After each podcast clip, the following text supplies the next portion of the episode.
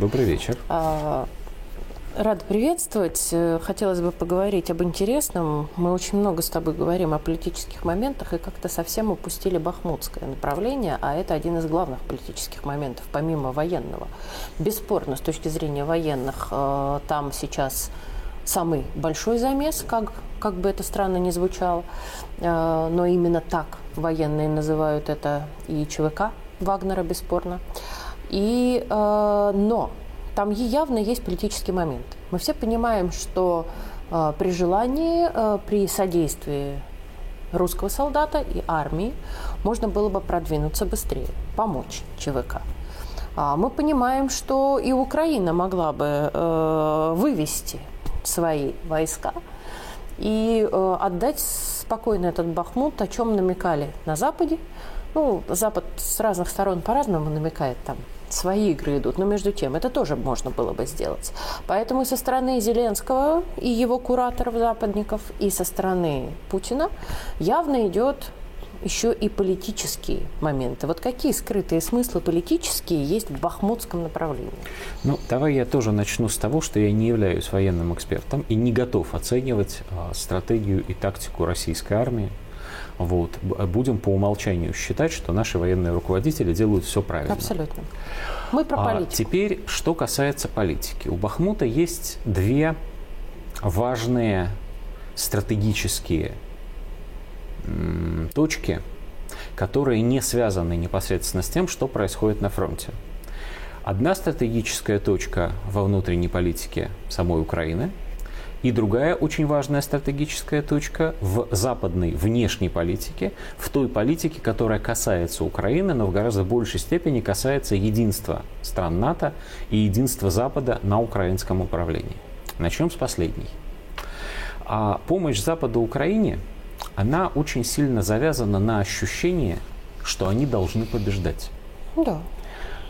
Украине имеет смысл помогать с точки зрения большинства участников НАТО, стран Европейского Союза, США и Канады, Великобритании и так далее, в том случае, если они могут, ну пусть не каждый день, но хотя бы время от времени, демонстрировать своим избирателям, что все лишения, все огромные финансовые вливания в Украину, вся помощь Украине в виде там военной техники, э, с военных советников, обучение украинских военных и прочее, и прочее, и прочее, все это не зря мы побеждаем.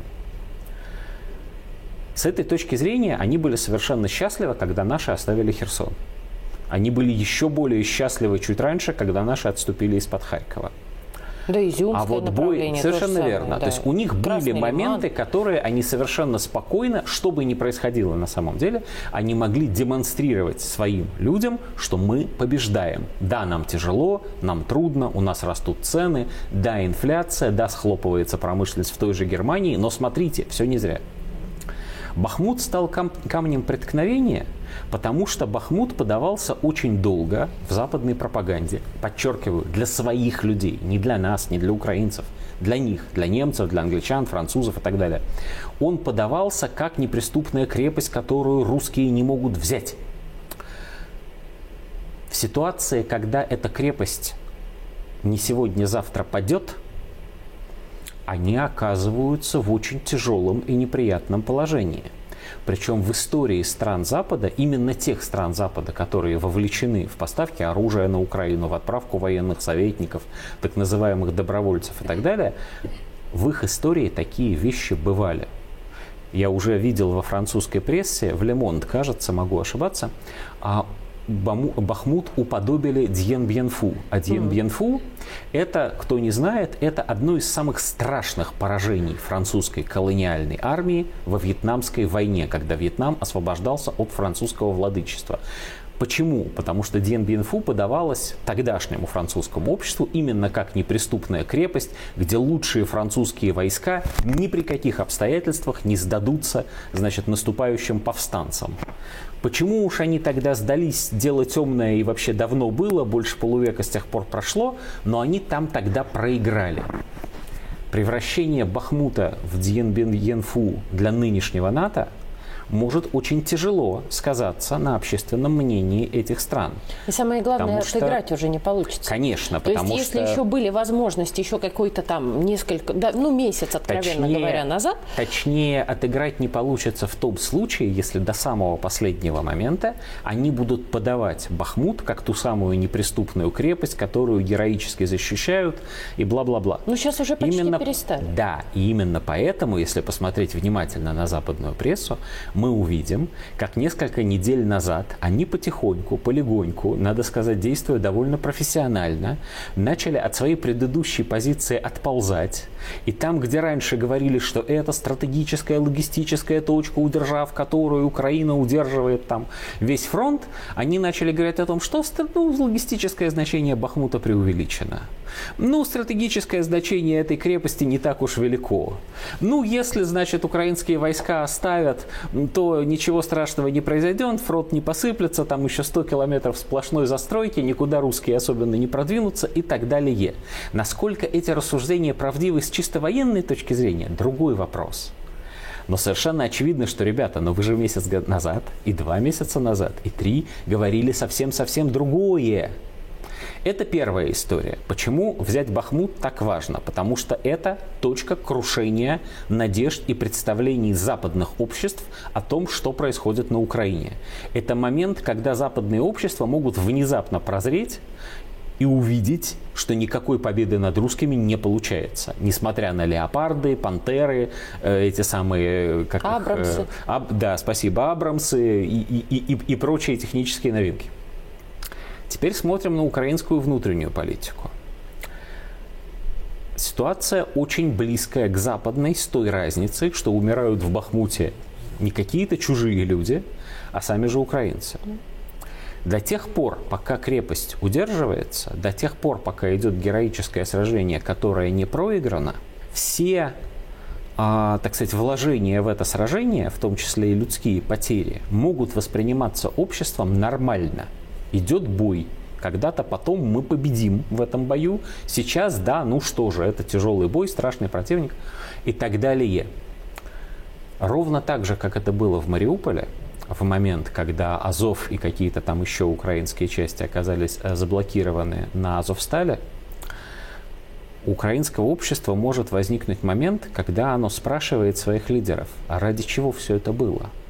Ведь несмотря на все, что вы нам говорили, несмотря на все, что мы туда вложили, вкрячили людей, денег, техники, всего.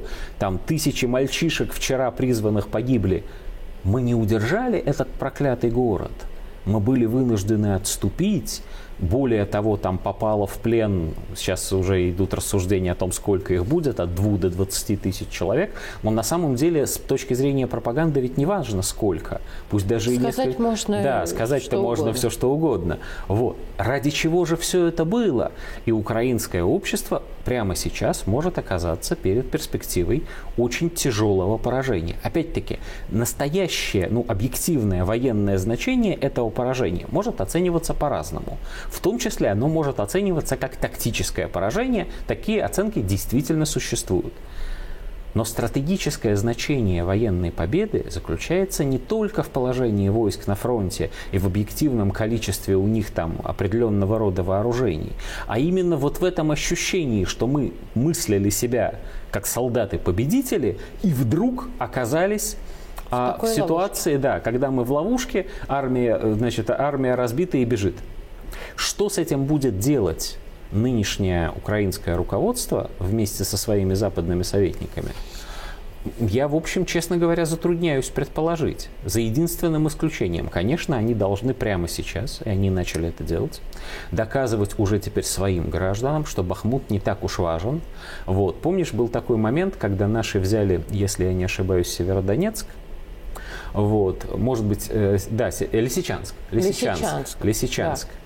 Взяли наши Лисичанск, и украинская пропаганда, тогда еще Арестович был прямо, так сказать, на пике своей популярности, немедленно начал говорить, ну и что, это очень здорово, что русские вошли в Лисичанск.